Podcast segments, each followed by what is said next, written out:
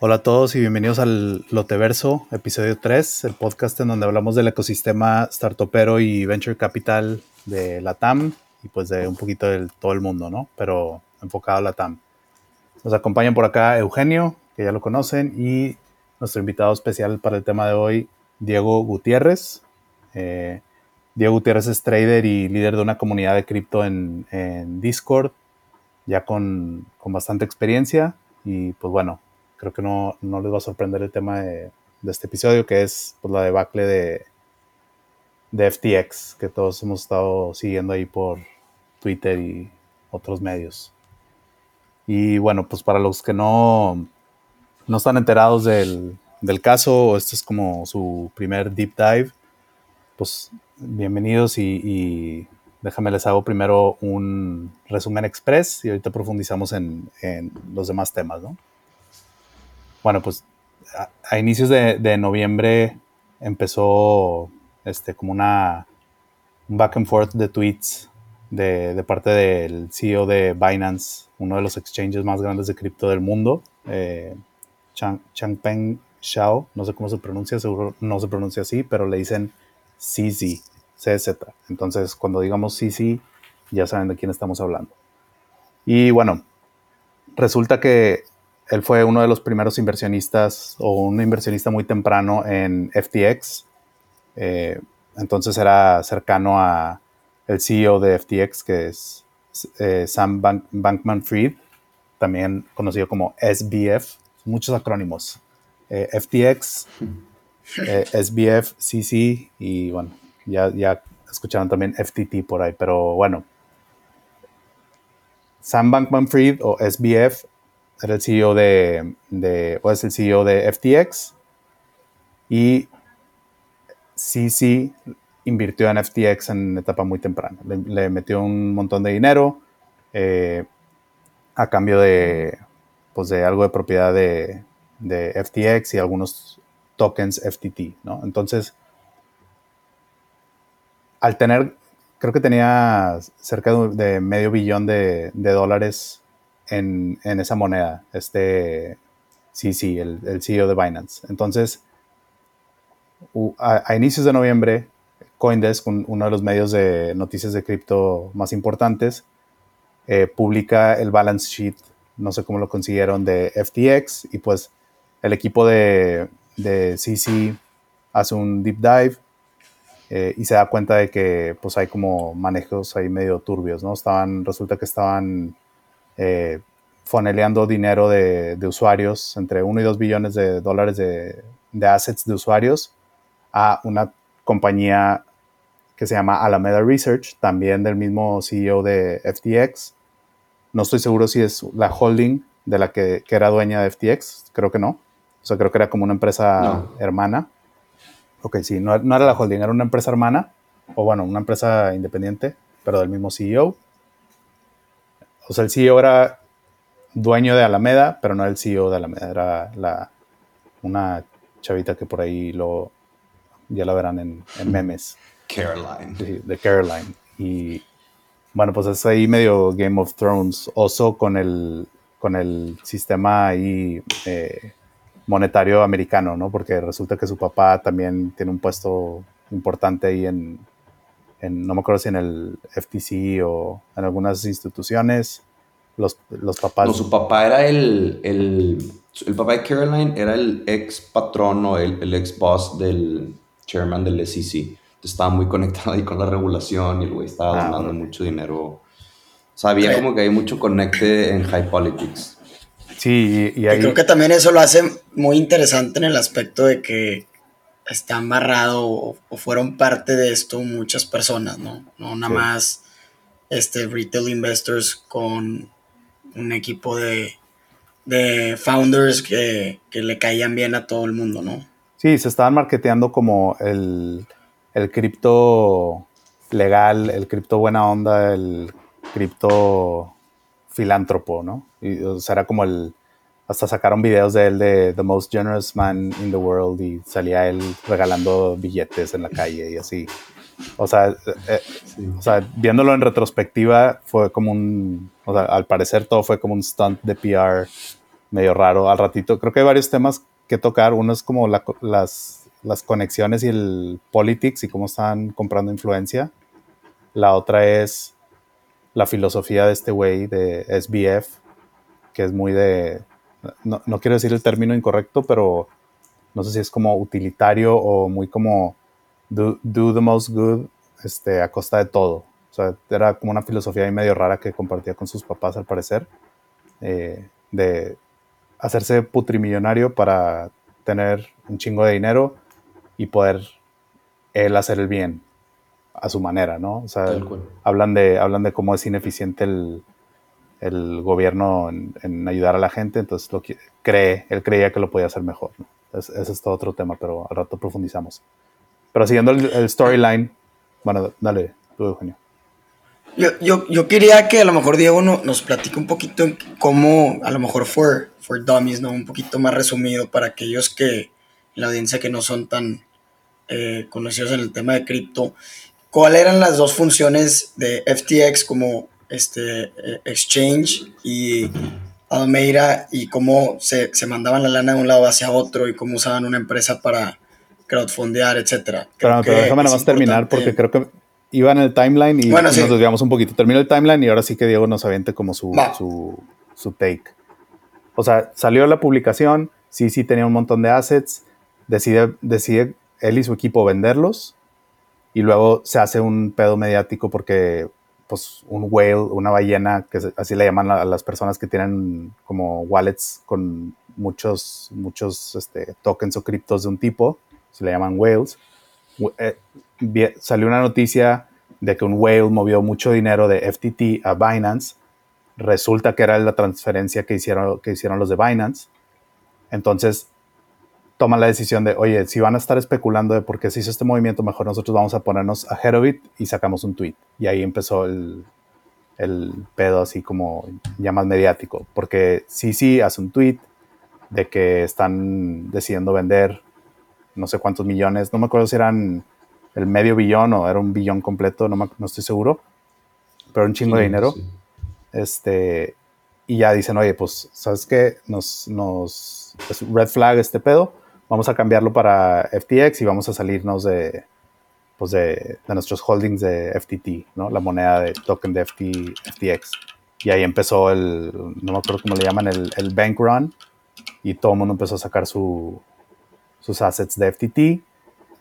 Y bueno, pues hay una cosa que se llama, ya se me olvidó el nombre, pero es como fractional. No, no me acuerdo, pero es, es la, como la regla que usan los bancos de todos los, todos los assets que tienen los usuarios en el banco, tú como regla debes de tener al menos X porcentaje, generalmente es por ahí del 30%, por si los usuarios quieren sacar esos assets. el otro 70% tú puedes tradear, puedes como hacer negocio con ese dinero, ¿no? Obviamente los bancos lo, tienen regulado. Lo que tuiteó, lo que tuiteó SPF ahí, y lo, lo dijo el güey en uno de los últimos tweets que puso, fue, debes tener los retiros promedios diarios lo multiplicas por tipo 25 o 23, una cosa así. Eso es lo que debes tener siempre a disposición de retiros, por si hay una emergencia de cualquier cosa, puedan retirar y lo puedas tener a disposición. Ahora, este güey obviamente no tenía ese 25, tenía yo creo que un número negativo, pero, pero bueno. Sí, y, y de hecho, yo, vi un tweet, leí, leí, hace un poquito un tweet que él puso muy recientemente, no me acuerdo si fue noviembre o septiembre, que puso todos los assets de los usuarios los tenemos en nuestras cuentas, no tradeamos con assets de usuarios, o sea, eso era pues una falacia absoluta porque digo, ahorita Diego nos platicará más de qué pasó antes de toda esta debacle de noviembre y, pues cómo operaba FTX y Alameda, ¿no? Sí. Pero bueno, entonces total, eh, los usuarios hacen el bank run y quieren sacar sus assets de FTX y bueno, el token se desploma, eh, se vaporiza. Creo que se inhabilita por un rato la plataforma en Estados Unidos, ¿no? También, ¿lo entendido? Sí, los, los withdrawals. O sea, la gente no podía sacar dinero, lo tenía ahí sentado, lo mismo que pasó con Celsius, ¿no? Es como pausa a retiros, obviamente pues porque no, no hay liquidez, no hay, no hay, que retirar. Este, y bueno, ahí empezó pues todos los periodicazos, los, las noticias, lo, todo empieza a ponerse peor de ahí. Pero ese es en resumen eh, lo que pasó. Ahorita podemos hablar del posterior, pero pues te, doy espacio, Diego, para que tú nos platiques un poquito de qué pasó previo al 2 de noviembre este, caótico. Sí. Este, ¿Me escuchan bien ahí o me escucho muy fuerte o muy despacio? Un poquito bajito, según yo. Ah, ok. Bueno, este... Es una historia interesante porque viene desde hace años como que todo el build-up para lo que hoy conocemos como el debacle de TX, pero fue desde un inicio una empresa que se llama Alameda Research, que era un hedge fund. Era un hedge fund, un fondo, un hedge fund es un fondo de inversión que se dedica a invertir, este, no está tan regulado como un mutual fund, pero bueno, se dedican a invertir y lo que hacían en Alameda Research era hacer mucho arbitraje en donde compraban, antes en cripto había mucho arbitraje en donde en un exchange eh, estadounidense tradeaba cripto mucho más bajo que un exchange, por ejemplo, japonés. Entonces, agarraban 10 millones de dólares, compraban Bitcoin en 10 mil dólares en un exchange estadounidense y lo vendían inmediatamente en el exchange japonés en 11 mil dólares. Entonces ahí hacían un millón de dólares de puro, de puro arbitraje. Y así es como empezaron en Alameda y luego como que empezaron a agarrar un poco más este, ambición, le diría yo, y se querían hacer market makers. Market makers es cuando ganas dinero este, del spread del, del, precio de compra y venta. Entonces querían hacer ahí como que se querían meter un negocio que, requiere mucho más volumen, pero no tenían ese volumen o esa cantidad de dinero para poder tradear. Entonces Sam empieza, empieza FTX y con FTX pues ahora sí levantó dinero de gente súper importante porque él estaba muy conectado. Entonces pues inmediatamente tú ves que, que que la familia de Sam o los conocidos de Sam están metidos en el gobierno, pues dices, pues le meto lana a este güey. ¿Por qué? Porque probablemente si alguien lo va a hacer bien es este güey. Entonces, así empieza FTX y levantan creo que 11, 11 millones de dólares. Su primera, su primera seed round fue, o sería, no sé qué fue, fue de 11 millones de dólares. Y de ahí lo levantan, le entra todo el mundo, o sea, mucha, mucha gente y empiezan, empiezan con el trading. La plataforma de FTX era de las mejores plataformas, este, súper robusta, tenía todo lo que necesitas para poder tradear un poco más avanzado. O sea, tenías para tradear este, derivados, tenías para tradear con margen, tenías para tradear, o sea, un millón de cosas que podías hacer ahí para tú poder como enhance tu trading experience. Esa era su, su ventaja competitiva. Y finalmente pasa eso y se hacen market makers y usan el dinero, o sea, estaban usando el dinero esencialmente de, de, los usuarios de FTX para empezar a hacer eso. Pero lo que pasó fue que ellos imprimieron una moneda. El problema fue que ellos imprimieron una moneda que se llama FTT, FTT. Y esta moneda que se llama FTT, como la imprimieron ellos, o sea, le, le llaman out of thin air, o sea, la imprimieron de la nada en su empresa. Es un token de cripto este, que para contexto pues es, es, muy normal que un exchange haga su utility token, ¿no? O sea, no era como la, la, gran novedad, lo hacen y son como puntos de lealtad o te ayudan a reducir tus fees de trading y cosas así. Ya nomás ahí para... Sí, justo eso sí FTT. O sea, eh, tú comprabas FTT, si la tenías en tu wallet te reducía los fees de trading este, en FTX. Entonces, ese era el utility que tenía esa moneda. El, el problema no es que hayan este, impreso una moneda, todo el mundo lo hace. Este, Binance tiene su moneda, todo el mundo tiene su moneda. El problema fue que ellos usaron esa moneda, hace cuenta, imprimieron números abstractos, imprimieron 100 monedas y tiraron 15 o 20 monedas al mercado, o 30 monedas al mercado, no sé cuántas. Entonces, eso causa que el precio de la moneda, o sea, ellos la estaban propping up para que valga mucho más de lo que en realidad valía, porque si hay 100 monedas, pero nada más se pueden tradear 15, pues el precio va a ser mucho más alto que si se pueden tradear 100. Entonces, ellos estaban usando eso para que su hoja de balance se vea como si tienen mucho más activos. O sea, en verdad, si tenían 100 monedas a 10 dólares, pero nada más hay 15 monedas que se traían a 10 dólares, si ellos deciden sacar todas sus monedas y venderlas, no se van a vender a 10 dólares porque les va a caer un supply enorme al mercado y pues obviamente se cae el precio. Entonces, imprimieron esta moneda y lo, y lo que pasó fue que ellos tenían eso en su hoja de balance, como si tenían 100 monedas de, de FTT con un valor tal, y lo que pasó fue que mandaron esa, esa, esa, cantidad de monedas, o mucha de esa cantidad de monedas, lo pusieron de colateral para pedir préstamos. Colateral es como poner en garantía. Entonces, pones tu FTT en garantía y pides préstamos. Y esos préstamos se los pedían, por ejemplo, al dinero de los usuarios de Binance. Digo, perdón, de, de FTX. Y no te prestan uno a uno, ¿no? Cuando haces el colateral te piden que cuando pides prestado con colateral te prestan con múltiplos, ¿no? Sí, exacto. Tipo 3 a 1 o algo así. Para que sea este, más, más atractivo para el inversionista y para como protegerte, ¿no? Entonces... Sí, porque, porque hace cuenta si tú, no, no, me quiero meter mucho detalle porque no lo quiero ser muy técnico, pero si tu colateral, hace cuenta, lo tienes, tienes un, un, un, margin call, un liquidation price, en donde si, tú, si el precio, por ejemplo, de FTT, que es el que está en garantía en este punto, llega a cierto nivel o cierto precio, a ti te van a liquidar porque ellos no van a tomar el riesgo, ellos refiriéndose al que te está prestando, que puede ser un banco, un exchange, lo que sea, de que ellos pierdan el dinero que te están prestando. Entonces siempre ponen un liquidation price. Entonces, si FTT estaba en 20 dólares, a lo mejor el liquidation price de ellos era 12 dólares. Es decir, si FTT llega a 12 dólares, te liquidan y ya el dinero que pediste prestado se lo quedan ellos y los FTTs te los, te los devuelven, pero pues obviamente mucho más, mucho menos FTTs. En vez de, de que esté a 20, te lo dan a 12. Entonces, eso fue, eso fue lo que pasó y, y como estaban haciendo esto de pedir el préstamo al dinero de los usuarios, con el FTT en colateral o en garantía y los usuarios estaban, o sea, no tenían idea, cuando se meten a ver este, un poco más, nadie sabía esto, obviamente lo estaban haciendo súper abajo del agua.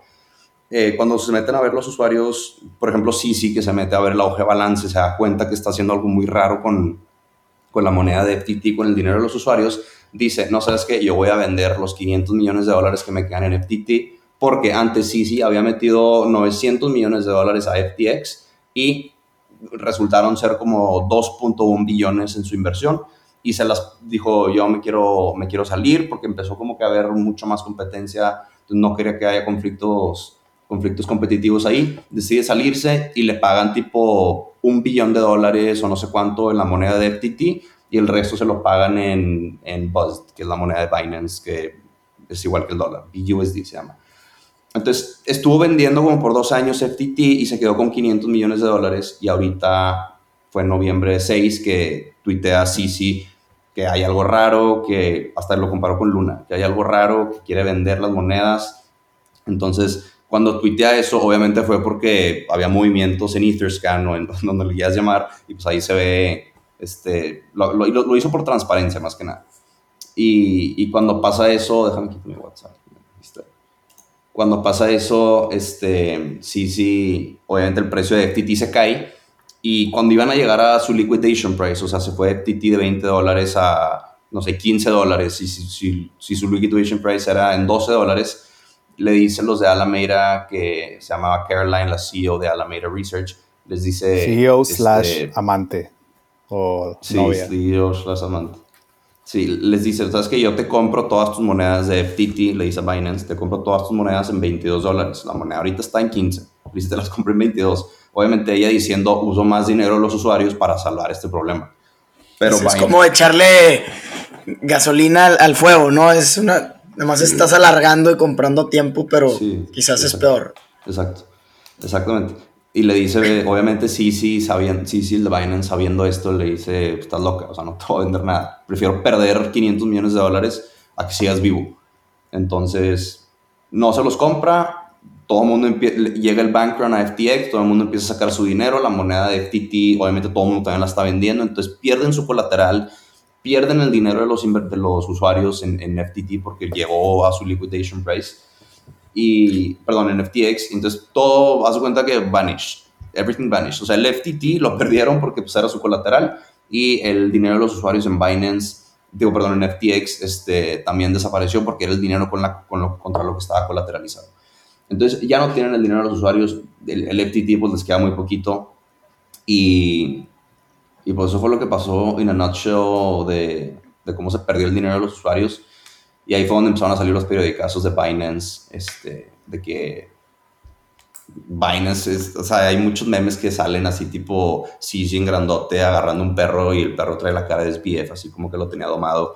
Pero finalmente te das cuenta que SBF estuvo haciendo desde un inicio este, cosas raras. Digo, también hay otro punto importante ahí cuando se cayó Luna, que fue en mayo. Eh, Alameda Research tenía mucho exposure a Luna, tenía mucho dinero y muchas inversiones en Luna. Ah, ok, o sea, ya venían, ya venían madreadones. Sí, sí, ese fue el problema. Cuando se cae Luna, Alameda Research ya estaba insolvente, o sea, ya no tenía... O sea, ya, no, no, insolvente, pues porque, pues sí, estaba insolvente literalmente, no tenía el dinero para pagar a sus inversionistas y estaban perdiendo muchísimo dinero porque ya no tenían dinero. Y la manera en que lo salvaron fue que el dinero de los usuarios este, de FTX fonelearon tantito dinero, se lo pasaron a Alameda Research. Y el problema aquí fue que, que empezaron a comprar también empresas como Voyager eh, o como BlockFi, que, estaban, que también tenían mucho exposure a Luna y empezaron a quebrar. Y estos, estos güeyes de SPF, no sé si se acuerdan, en mayo que empezaron, en, en junio que empezó a tuitear SPF que la mayoría de los exchanges están ilíquidos, que él iba a darle a salvar a varios, salvó a Voyager, salvó a BlockFi, los compró y finalmente era, pues era todo parte del, del, mismo juego que tenía. Creo que ahorita justo estaba abriendo eh, Crunchbase para ver un poquito sobre la historia de FTX en, en términos como de venture capitalist. Eh, y digo, se ha hablado en los periódicos que como a todo mundo se le pasó este, este red, flags o, porque no hubo tanto due diligence por parte de los inversionistas, de bancos reconocidos, de, fondos. Y solamente así como, como referencia, podemos ver que en, durante sus rondas de levantamiento de capital de FTX, vemos este, fondos reconocidos eh, mundialmente como Sequoia. Sequoia ¿Cuánto les metió? Viene por ahí, como 300 millones de dólares, ¿no? Sí, creo que eran como 400. Eh, me lo habían arrojado en total en su serie B, que fue un billón de dólares.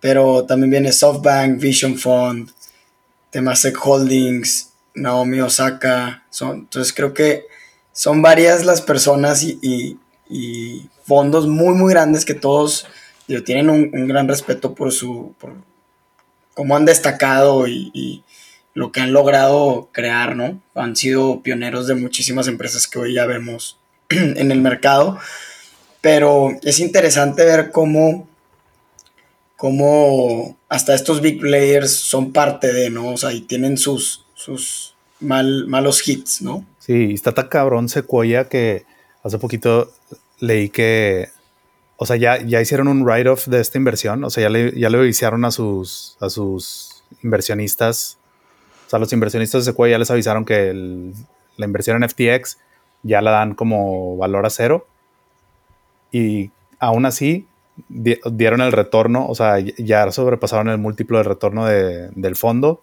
y que solo representó una como una pérdida de 2%. De 2, 3%, ¿no? Algo así. Sí, porque esos güeyes están muy, muy cabrones. Me preocupa más el Masayoshi Son de SoftBank, que ese güey parece que no, no le atina No la va a librar, no, no, va a haber. Desde, desde AliExpress, que bueno, con eso tuvo, pero digo, desde Alibaba. ¿Qué? El problema es, es, que finalmente, si una empresa en la que estás metiendo dinero te da unos estados financieros y según tú, según ellos, o realmente están auditados, pero están haciendo cosas grises, nadie se puede dar cuenta. Entonces, entre más due diligence la metas, finalmente vas a confiar en los números que te den claro. las empresas. Entonces, si algo está raro, pues no es de que esté mal o que no hayan hecho due diligence. Yo creo que sí lo hicieron porque esas empresas, bueno, no sé, a ese nivel no sé si ni siquiera hagan due diligence. Yo creo que nada más ven un nombre importante y van y le meten con ellos, no sé, la verdad. Puta, no Pero, sé, en serie B, no sé, güey. Sí, ajá, pero... Pues yo creo, yo creo que, hubo tanta influencia entre key players, políticos, muchísima lana, en el cual como que todos llegaron a un, a un agreement. Sí, creo que digo, nada más la visión era darle para adelante y meterle lana y, y, pues echarle, ¿no? Y ahorita... Ahora, hay un tema aquí que a lo mejor yo, yo no soy tan crypto fan, ustedes dos son muchísimo más. Pero el, tema no es lo mismo estar auditando una empresa que fabrica acero, en el cual podemos ir a ver si están las tuberías de acero ahí, si están los empleados, etcétera, contra empresas que se operan 100% digitalmente y más en el mundo de cripto y blockchain. ¿no? Pues es que en teoría, en teoría, el, digo, filosóficamente, todo lo que pasa en cripto está en el blockchain y on-chain y todo puedes ver, o sea, retroactivo, no es editable, o sea, no es como editable after the fact. Y, creo que aquí para los que no están tan familiarizados en el, en el mundo cripto, pues la filosofía original de cripto y Bitcoin es que todo sea descentralizado, que todo sea como resuelto a través de algoritmo. Está el concepto de trustless, o sea que no necesitas confiar en nadie porque todo se resuelve matemáticamente con algoritmos y, y la madre. Y así funciona Bitcoin. El pedo es que, pues las, tus llaves de Bitcoin, y a mí me pasó, o se los cuento de experiencia propia, las, o, las guardas como en un USB, que se llama como un cold storage, o las guardas en un wallet digital en donde te tienes que aprender una frase, la tienes que apuntar en algún lado, una frase de, no sé, 16 palabras. Ese pedo se pierde. O sea, tienes el pedo de que llegue alguien como FTX, que, que, lo veas tan legit, que se está codeando con, donándole a Biden, codeándole, codeándose con, con políticos, eh, siendo endorseado por Tom Brady y Giselle Bunchen y con anuncios de, en el Super Bowl con Larry David. También, o sea, y siendo invertidos por Sequoia, dices, oye, pues yo le confío más a ese güey que a mí mismo. Yo ya perdí un wallet digital con poquito dinero, con dos mil pesos, pero me dolió. O sea, fue de que puta madre, o sea, es, es este, o sea, no sé, son unos tenis, ¿no? ¿Cuánta gente no hay con, con cripto perdida, no? o sea, creo que por ahí mi hermano también tiene una, dos, dos, o tres este, bitcoins perdidas que las habían comprado él y un amigo en su momento. Y pues es de que, güey, a ver. es como, literal, no tengo tanto conocimiento, pero tiene ciertas trials, ¿no? O sea, a la hora de poner el password, de que a la no sé cuál. No, no tiene ni madre. No, no necesariamente a lo mejor en un exchange viejo sí, pero ahorita no. creo, que mi hermano llegó al punto en el que está en, la, en el último intento. Sí, pero son exchanges cuando, cuando ya no son tus llaves. O sea, eh, eh, lo que... Sí. O sea, el, chiste es, si eres como filosófica, o sea, bueno, muy como eh, Bitcoin maxi, como maximalist, es, oye, pues not your keys, not your coins. Tú, tus criptos y para, para que sea como dentro de esta filosofía super cripto hardcore es, oye, pues yo no le voy a dar mi cripto que nadie me la, me la cuide, sino es como un banco, ¿no? O sea, caes, caes al final en un banco, en estas cosas como FTX, o Nexo, o Bits, o la, la que tú quieras. Le estás cediendo, el, estás centralizando el poder otra vez. Y Bitcoin nació para descentralizar un poquito el poder. Pero bueno, digo, no, no son los únicos beneficios. El pedo es que este güey acumuló tan, tanta credibilidad y, como, o sea, confianza de los usuarios regalando dinero y siendo súper filántropo y que pues le sacaron su revistita de Next Warren Buffett, este, le lo pusieron en las portadas de N cosas, y pues ya, la gente se, ganó la confianza de la gente y la gente le aventó su dinero. Y ponle que se hubiera, pues hubiera podido escapar con, con, la suya eventualmente, este, si no hubiera pasado a lo mejor lo de Luna o si no si no se hubieran estado metiendo metanfetaminas ahí en su oficina, ¿no? Que eso no, digo, no sé qué tan comprobado está, pero se supone que todos eran medio adictos a, al speed. Digo, él lo tuiteó una vez que como que en FTX todo el mundo tiene que, que, andar como on edge y siempre como en, en performance mode. Y bueno, hace poquito también vi por ahí una entrevista que le hicieron hace un par de meses donde el güey estaba literal tweaking en, vivo. O sea, estaba hablando y estaba así como con la temblorina. Yo no sé, no, puede, puede que a lo mejor y termine siendo Parkinson's, espero que no, pero, o sea, algo estaba mal visiblemente. Este, pues sí, digo. Pues creo que eso es lo que, más o menos un poco resumido, no tan técnico, lo que sucedió y, y seguirá sucediendo. Creo que hay que seguir la, la noticia y, ver qué, va a pasar, ¿no? Porque mucha gente también comparaba esto con, con el Ponzi Scheme de Bernie Madoff hace un par de años y, lo serio que se tomó este, las consecuencias. Y pues ahorita estamos a, no sé qué, dos semanas de que haya sucedido esto y creo que no ha habido ningún arresto y siguen echando desmadre en las Bahamas en mansiones, ¿no? Entonces, yo soy creyente que quizás no le van a hacer nada y se va a salir con la suya y se va se puede haber quedado con X cantidad de lana. Hay muchos intereses alineados ahí, es el problema. Entonces, pues mira, por lo pronto él y sus papás creo que ya compraron como 300, 300 millones de dólares en propiedades en las Bahamas. Entonces, si, si, si no los arrestan, se la van a pasar a gusto. Oye, y luego no mencionamos este, que ya había quebrado FTX, todo mal, y, estaban en proceso de salir a, a, para Chapter 11 Bankruptcy. Y de la nada les llega un hack así de 500 millones de dólares. Ah, sí, sí. Su cuenta les quedaba en la cuenta 500 millones de dólares. Y se los chingaron, la última liquidez. Sí, y dicen, híjole, nos acaban de hackear, güey. y sale, cómo sacan la lana de ahí. Obviamente fueron estos güeyes o alguien en el inside. Sí, es, lo que iba a decir. O sea, como es este güey, seguro él mismo se auto-hackeó. Sí, este, dijo, you gotta act fast, güey. Sacó, sacó, el dinero de ahí. Compró casitas. Este, Algo, algo relevante a la TAM. Bitso por ahí anunció que no tenían mucho exposure o cero exposure virtualmente en FTX o FTT. Este, lo que sí es, le bajaron mucho sus tasas de yield.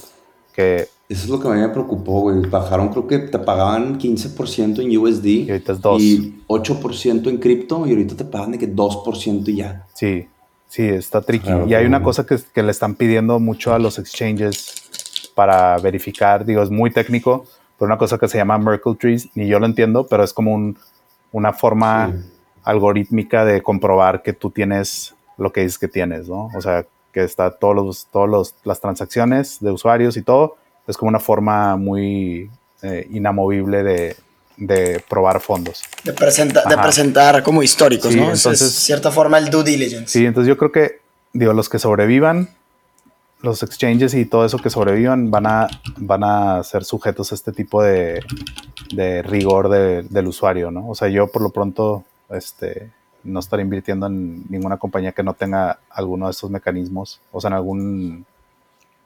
mis, fondos personales. Pero. Sí, definitivamente va a ser un, un algo en lo que la gente se va a fijar, fijar de aquí en adelante, de que tienen proof of reserves o no. Si no tienen, no lo van a entrar. Sí. Claro. Este, Bitso sacó, no, no me no he profundizado mucho, pero sacó otro concepto que se llama Proof of este, Solvency.